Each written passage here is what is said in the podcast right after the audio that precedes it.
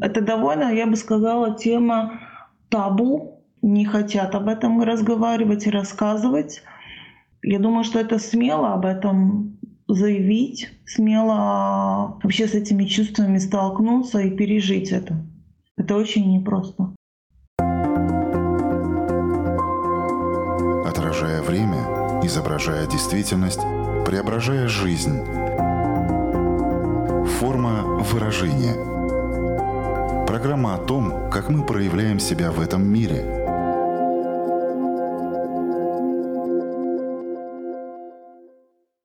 Здравствуйте!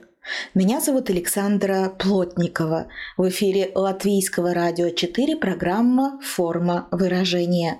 Приветствую вас также, если мы встретились с вами на одной из крупнейших платформ подкастов. Сегодня у нас очень щепетильная тема. Те, кого она касается напрямую, испытывают букет различных негативных чувств. Окружающие, в свою очередь, зачастую не знают, как помочь, поэтому говорят разные нелепости, которые только усугубляют психологическое состояние. Бесплодие – это тема нашей сегодняшней программы о психологических причинах, влияющих на репродуктивное здоровье, о чувствах, с которыми приходится справляться людям с таким диагнозом, о том, как это сказывается на качестве жизни в целом и отношениях в частности, а также о том, как эффективно оказывать эмоциональную поддержку в таких случаях, поговорим с экспертом программы. Знакомьтесь, специалист психотерапии Гунта Чеботарева. Здравствуйте! Здравствуйте, Александра. Спасибо за приглашение и за смелость поднимать такую очень непростую тему. Форма выражения. Для начала важно оговорить, что диагноз бесплодия ставится после одного года безуспешных попыток зачать ребенка. Все верно, Гунта, да? Да, это, конечно, делают врачи. Как минимум должен пройти год, чтобы говорить о том, что не получается естественным путем забеременеть. И после года врачи уже смотрят, ищут причину, и не сразу ставится диагноз бесплодия, но по психологии больше обращаются люди по тому, э, чем они эмоционально, психологически не справляются. В какой момент на вашем профессиональном пути встречается человек с таким диагнозом? Когда он только о нем узнал или когда он уже какое-то время пытается разными способами от него избавиться, если так можно сказать? Очень по-разному. Бывает, что проходит полгода, и женщина не может забеременеть, у нее появляются какие-то сомнения. Она обращается и к врачу, и она, может быть, где-то слышала или читала про психологические какие-то причины или про то, что вот она эмоционально этим не может справиться, и она ищет помощь.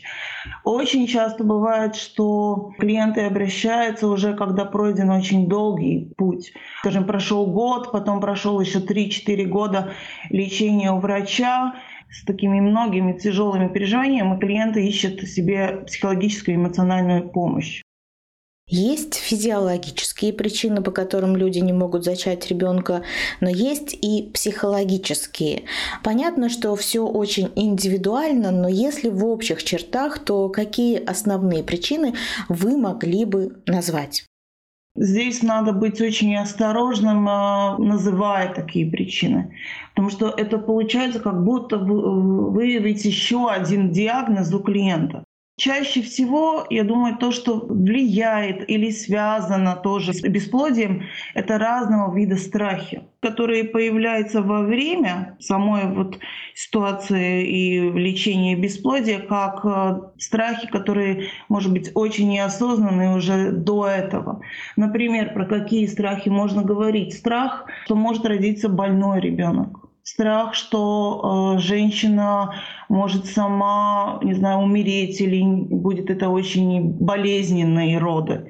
Страхи часто бывают, если уже у женщины был какой-то очень негативный опыт э, потери детей.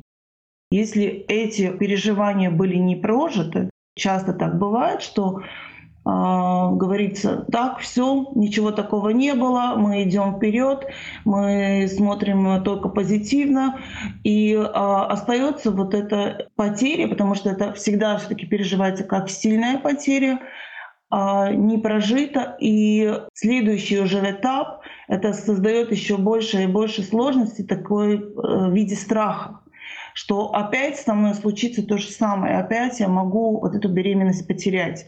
Поэтому часто ну, такой психологическая помощь это означает вернуться а, предыдущим потерям и прорабатывать все те сложные чувства, которые были с потерями. И только тогда, может быть, это возможно двигаться дальше. Поэтому в первую очередь это чаще всего разного вида страхи. А, часто можно встретиться с тем, что самой женщиной есть опыт травматичный, как ребенку переживаниях с мамой. И это создает сложности вообще идентифицироваться с ролью мамы. Потому что мне очень сложные отношения до сих пор с мамой. Я ее, может быть, отвергаю, я ее осуждаю, я не хочу ни в коем случае быть такая, как моя мама. И вот эта неспособность идентифицироваться мамой и это может быть тоже очень неосознанной такой э, причина бесплодия. Но я хочу еще раз повторить, что это действительно не надо воспринимать как такое очень четкая и понятная причина бесплодия. Это всегда идет где-то, как э, я говорю, психологическим таким компонентом. Всегда очень важно обращаться к врачу и искать причины бесплодия. Почему это именно так?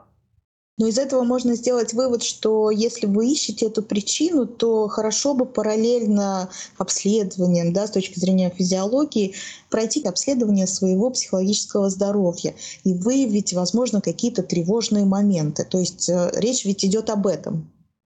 Я бы сказала больше, что это такая психологическая эмоциональная поддержка если обратиться к специалисту, психологу или психотерапевту.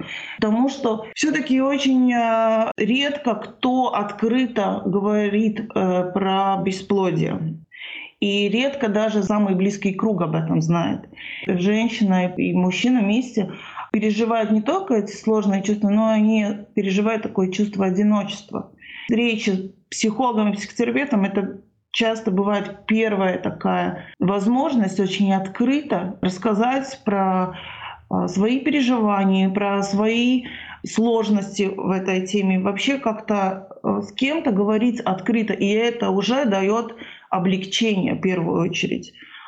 И также ну, здесь есть возможность переработать все переживания, которые уже до этого были.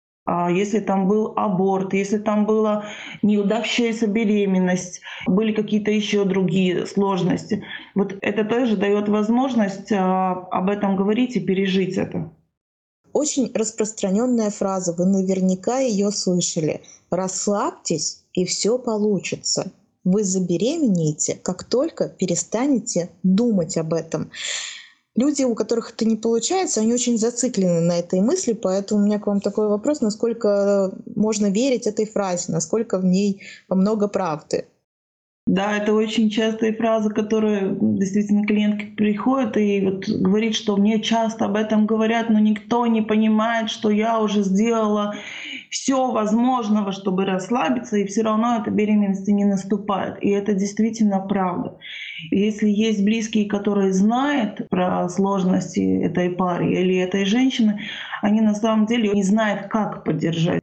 Начинают давать советы советы, которые, э, к сожалению, никак не могут помочь, но то, что эти советы делают, оставляет э, женщину еще больше такой стыде, я бы сказала, в вине и в одиночестве.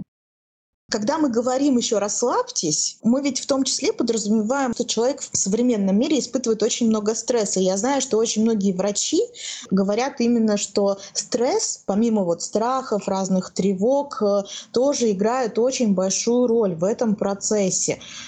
Вот с этим вы сталкиваетесь, с тем, что стресс действительно очень влияет на пару. Помимо того, что стресс присутствует в жизни как таковой, они еще наверняка испытывают его вот в силу того, что у них долго что-то не получается.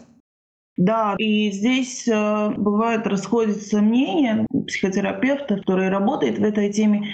Одни говорят, что действительно стресс влияет, и врачи часто говорят, что да, стресс тот, который влияет на беременность, но также есть много исследований, которые говорят, что само бесплодие, невозможность забеременеть создает стресс, и в этом моменте, можно сказать, женщина и пара попадают в такой замкнутый круг.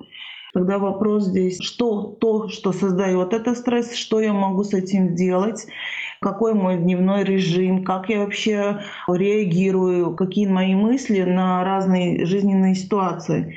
Да, тема стрессоустойчивости и исправления стрессом – это одна из, ну, скажем, такой тоже большой части при психологической помощи. Но я бы не сказала, что это основная или единственная часто э, говорится, все, сейчас ты только позитивно думай, ты идешь на, там, скажем, медицинское облеготворение, эко, и только позитивно мыслить надо, надо настраиваться на позитив, на то, что все получится, и никакой негативных мыслей. Но это на самом деле создает еще больше напряжения и гоняет женщину в такой тупик, потому что невозможно думать только позитивно в ситуациях бесплодия. Там всегда будет такие эмоции, как страх, а, чувство вины, стыда, тревога, неуверенность.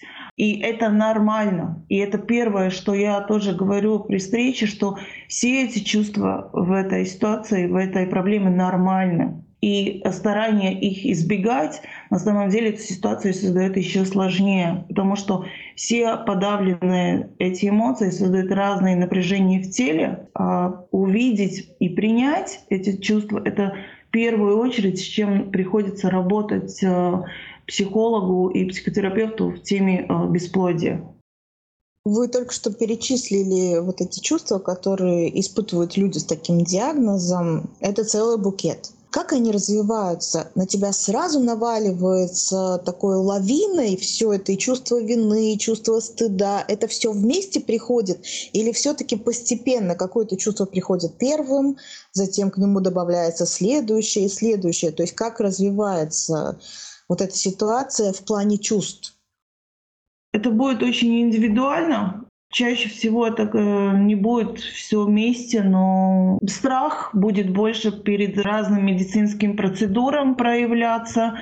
Страх э, может быть в таком как фоне постоянно, да, но чувство стыда и вины будет каждый раз проявляться, когда не получается.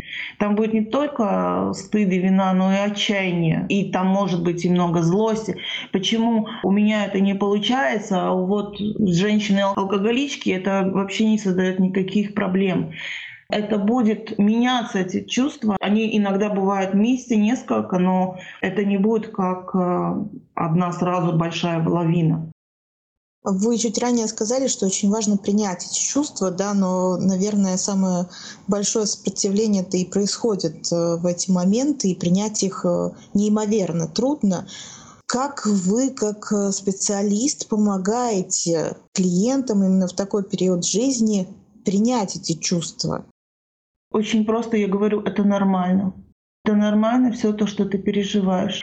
В такой ситуации переживают все женщины переживают страх, переживают э, чувство вины, переживают злость, бессилие, э, отчаяние. Это все нормально. Это вот первое, что я делаю. Просто нормализирую и говорю, может быть, я являюсь первым человеком, который это говорит.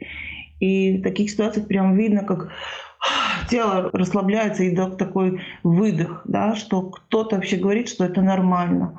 И очень важно, мне кажется, что женщина может э, и в своем кругу найти кого-то, с которым можно говорить, и кто тоже может это принять.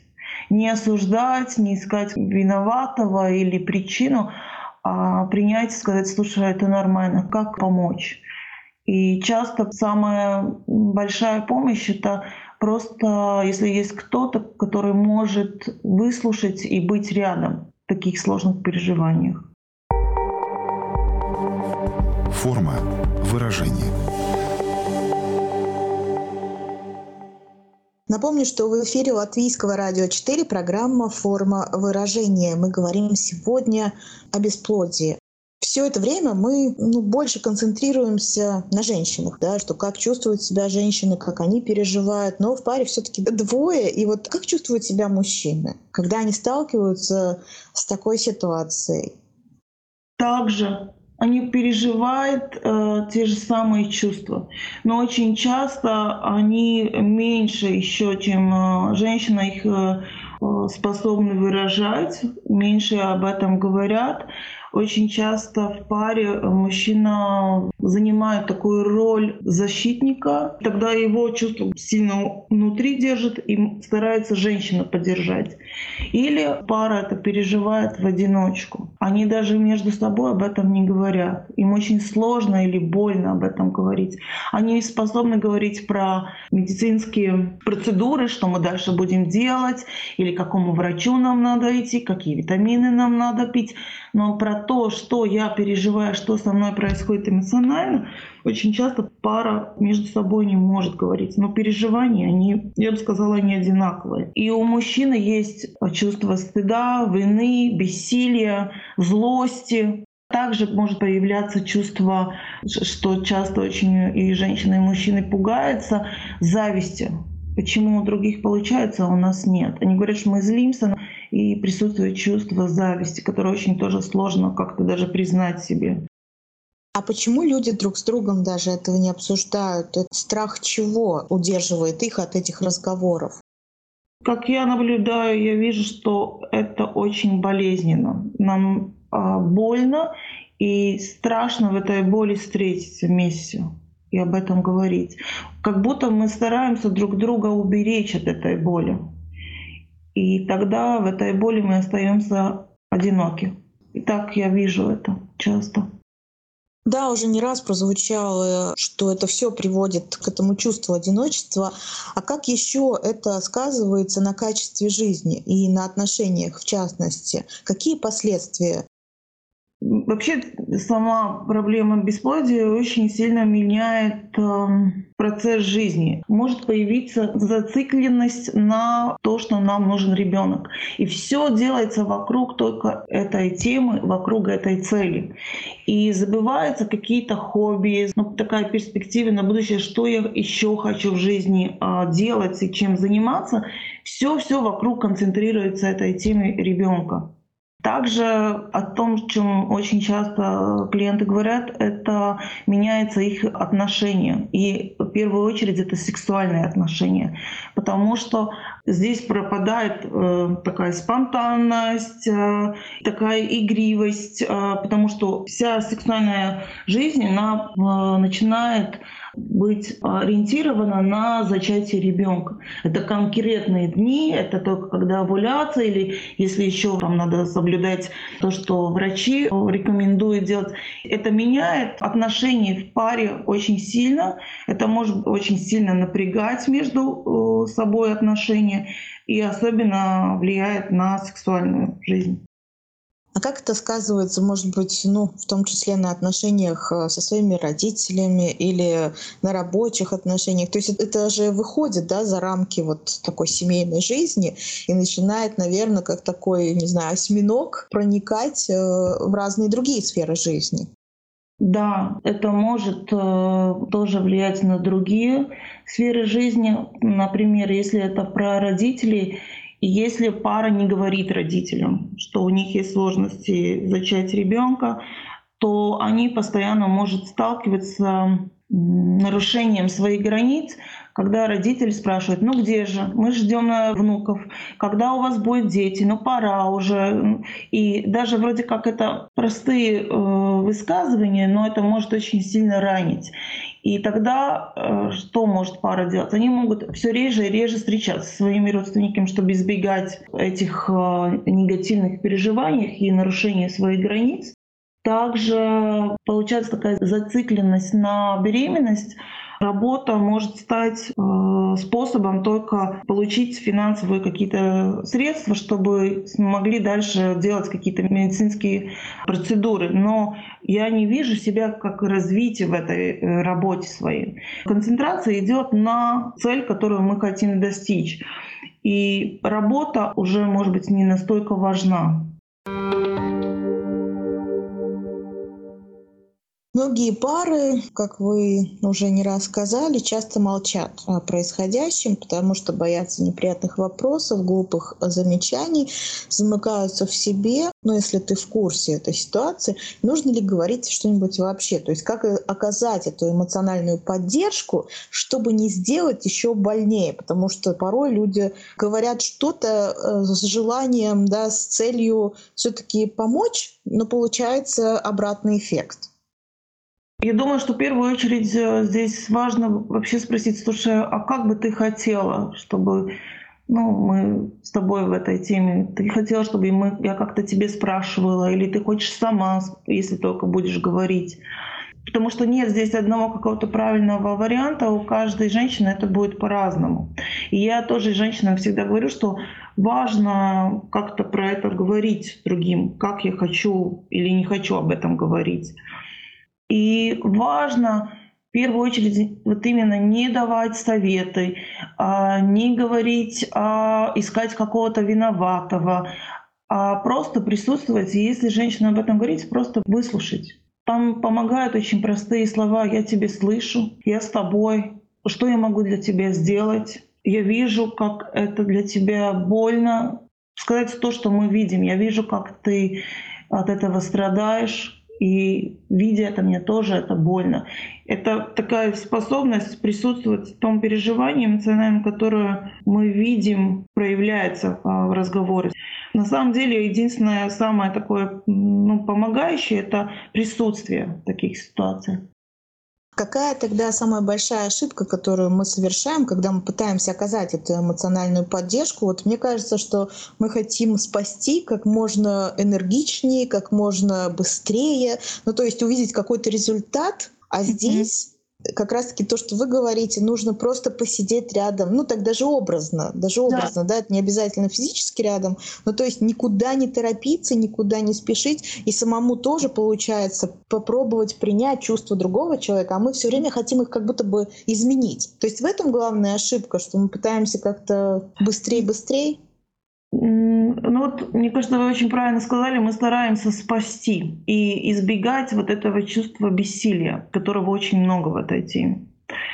И на самом деле чувство бессилия, оно очень тяжело переживается, и хочется из него уйти быстрее. И уходим мы по-разному. Мы уходим вот через советы или отвержение, говорят, да ладно, все будет хорошо, все получится, не надо об этом думать, или расслабьтесь, или куда-то съездите в отпуск, и тогда все получится. Бессилие можно как-то пережить, вот оставаясь в нем, и быть просто рядом. А есть какие-то такие запрещенные фразы, которые ни в коем случае таким людям говорить не стоит? У вас обязательно будет ребенок, потому что это действительно никто не знает, будет ли он. И когда женщина это слышит, они мне говорят, вот как, как он может мне такое сказать, как он это может знать, я не знаю. Никто, мне даже врачи не может это обещать, вот, а как ты можешь мне это говорить? Или сказать, ну, ничего, можно и ребенка установить. Это тоже э, очень болезненно воспринимается, потому что усыновление это не равно иметь своего э, ребенка. Это может быть возможность, чтобы реализовать свою материнскую потребность, быть матерью, но в такой острой фазе, когда пара желает иметь ребенка, им предложить Установить ребенка это очень болезненно воспринимается и воспринимается как такое отвержение. Там много злости обычно у пары. А, ну и те же самые советы, которые мы уже тут упоминали несколько раз, разные советы, они тоже те фразы, которых не надо говорить. Съездите в отпуск, и все у вас получится. Если учесть, что люди, которые с этим сталкиваются, зачастую выбирают э, тактику молчания. Вы сказали, в таком случае они часто также сталкиваются с нарушением границ, но вот я представляю, если бы они даже ну, открыто заявили о своей проблеме, то, скорее всего, они тоже сталкивались бы с нарушением своих границ, просто немножко по-другому это было бы. Можно ли здесь вообще избежать как-то нарушения границ? Что надо э, сделать, э, что нужно сказать своим близким, как себя было бы ну, правильнее вести, чтобы более экологично отнестись к самому себе, чтобы себя себя в какой-то степени защитить. То есть лучше было бы все-таки близких проинформировать и сразу, может быть, расставить какие-то э, вот эти границы и сказать, вы нас э, об этом, пожалуйста, не спрашивайте. И это могло бы быть каким-то таким фундаментом, на который потом можно было бы ссылаться и говорить. Помните? Правила игры таковы. Вот как лучше? Вы очень правильно уже сказали. Действительно, это может быть столько фразы. Мы э, не хотим на эту тему вообще разговаривать. И мы можем ничего не объяснять, почему. И здесь я всегда тоже говорю, очень важно посмотреть, если мы расскажем родственникам, а, что мы ожидаем от них, и то, что мы ожидаем, получим ли мы это. Потому что не всегда и не все родственники будут а, соблюдать границы. Может быть, фраза э, «мы не желаем на эту тему говорить» может быть э, часто самой простой и самым лучшим вариантом, как эти границы обозначить. Также я считаю, что если женщина только что пережила или переживает потери свою пренатальную, она только что потеряла беременность или у нее было неудачное эко, идти на такой детский праздник для нее просто, ну это очень сложно, очень больно и невыносимо. В такой ситуации у женщины есть всегда право сказать, что я не приду и, может быть, сказать каким-то образом, что для меня это очень сложная ситуация сейчас. Или даже никак не объяснять, и просто принять самой для себя, что у нее есть право не идти там, где ей очень больно в данный момент. Вот такое осознание тоже часто помогает э, себе лучше чувствовать и не насиловаться эмоционально себе, находясь там, где мне очень трудно сама тема такая бесплодия, да, с одной стороны, ты целый год должен потратить вообще на то, чтобы такой диагноз, ну, так сказать, тебе поставили. Даже бывает и больше года. Потом ты что-то делаешь для того, чтобы как-то, может быть, что-то исправить, да, там кто-то к ЭКО прибегает, кто-то действительно пытается расслабиться, уехать в путешествие и так далее. То есть это очень длительный процесс. У этого процесса какие есть стадии, если они есть? Хм. Такой интересный вопрос мне задали. Такая первая начальная стадия, когда много надежды. Надежды, что все-таки получится, но надо только найти э, самого правильного и хорошего врача. И ищется этот врач, который может помочь. И тогда приходит стадия, когда как-то осознается, что естественным путем это не получится, надо обращаться и идти уже на такую медицинскую помощь, на эко. Да? В этот момент тоже появляется много надежды, что вот это точно будет тот вариант, который нам поможет иметь ребенка. Но очень часто там есть много-много иллюзий, потому что эко тоже не дает никак, даже не 50% гарантию, что это произойдет. Приблизительно такая мировая статистика, что это 25-30% э, удачного эко, после которого женщина беременеет и рожает ребенка. Поэтому здесь идет уже такая следующая волна бессилия и отчаяния, что это медицинское облегчение тоже не может помочь. И здесь уже дальше зависит от того, насколько женщина и пара вместе готовы еще раз и еще раз идти на процедуру. Потому что это затрагивает очень много ресурсов, намного больше, чем если это старается сделать каким-то естественным путем. Потому что медицинское оплодотворение — это не только финансовые э, ресурсы требуются, там требуется и эмоциональные, и очень тоже такое физическое здоровье, потому что женщина должна принимать разные медикаменты, должна проходить весь этот протокол э, ЭКО, ну, на ее тело много оставляет э, последствия.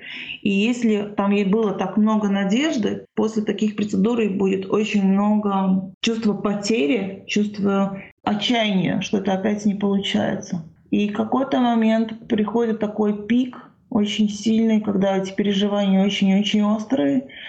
Вот это есть этот пик этого бессилия, что я не могу это контролировать, это не в моих силах.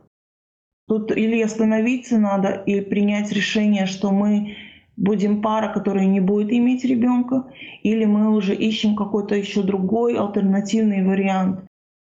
Я вот сейчас слушала, вот мой предыдущий вопрос был про стадии, я поймала себя на мысли, что мне напоминает весь этот процесс, знаете, такие американские горки.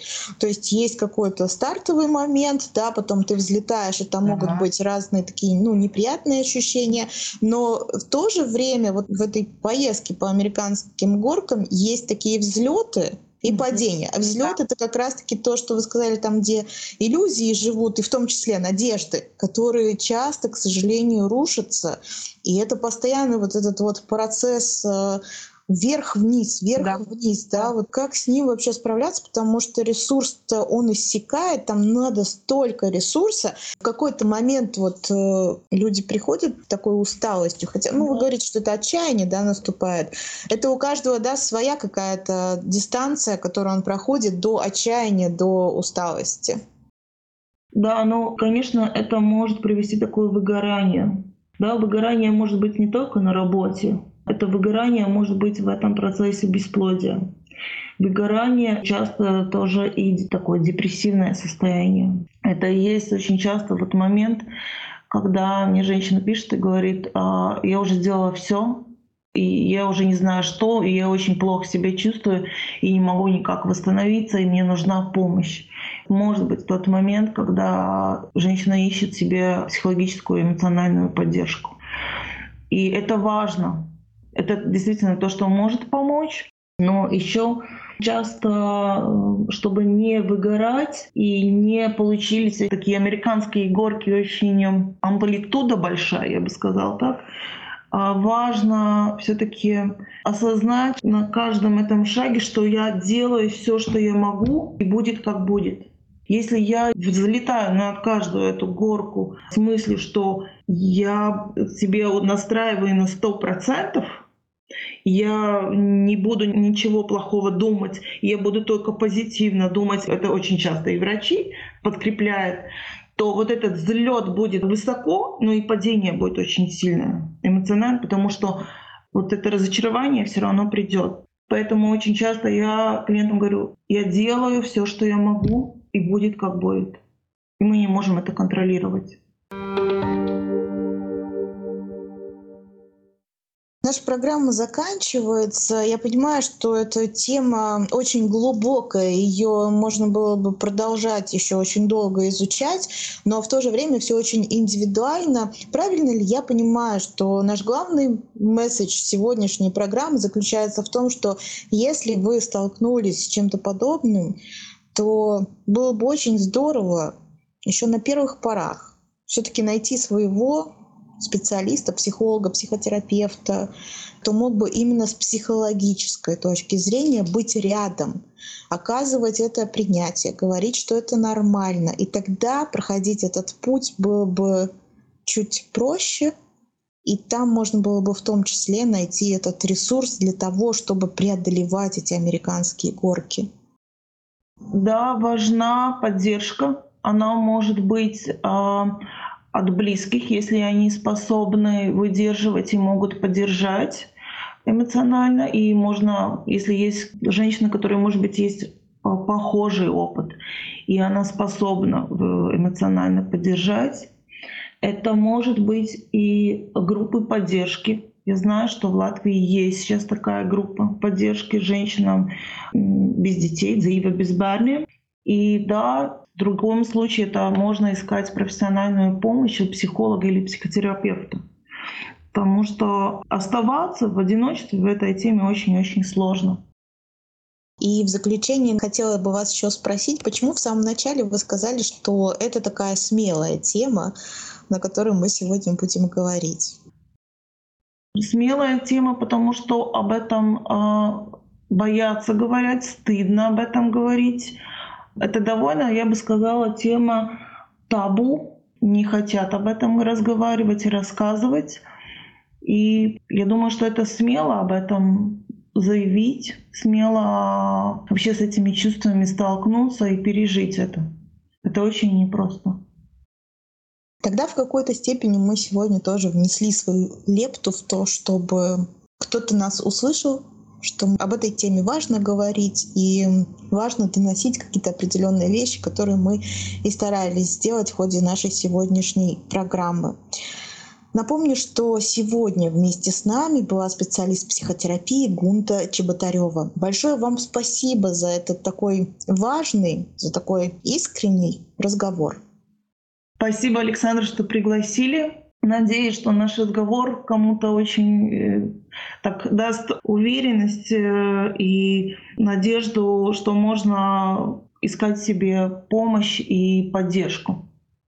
Да, если хотя бы один человек уйдет именно с этим сегодня, после прослушивания нашей программы, то уже будет хорошо. А если их будет больше, то вообще замечательно. Я, Александра Плотникова, тоже говорю вам до свидания. Мы встретимся с вами ровно через неделю на крупнейших платформах подкастов или на радиоволнах. Выбирайте место встречи. Пока-пока. Пока. Отражая время, изображая действительность, преображая жизнь. Форма выражения. Программа о том, как мы проявляем себя в этом мире –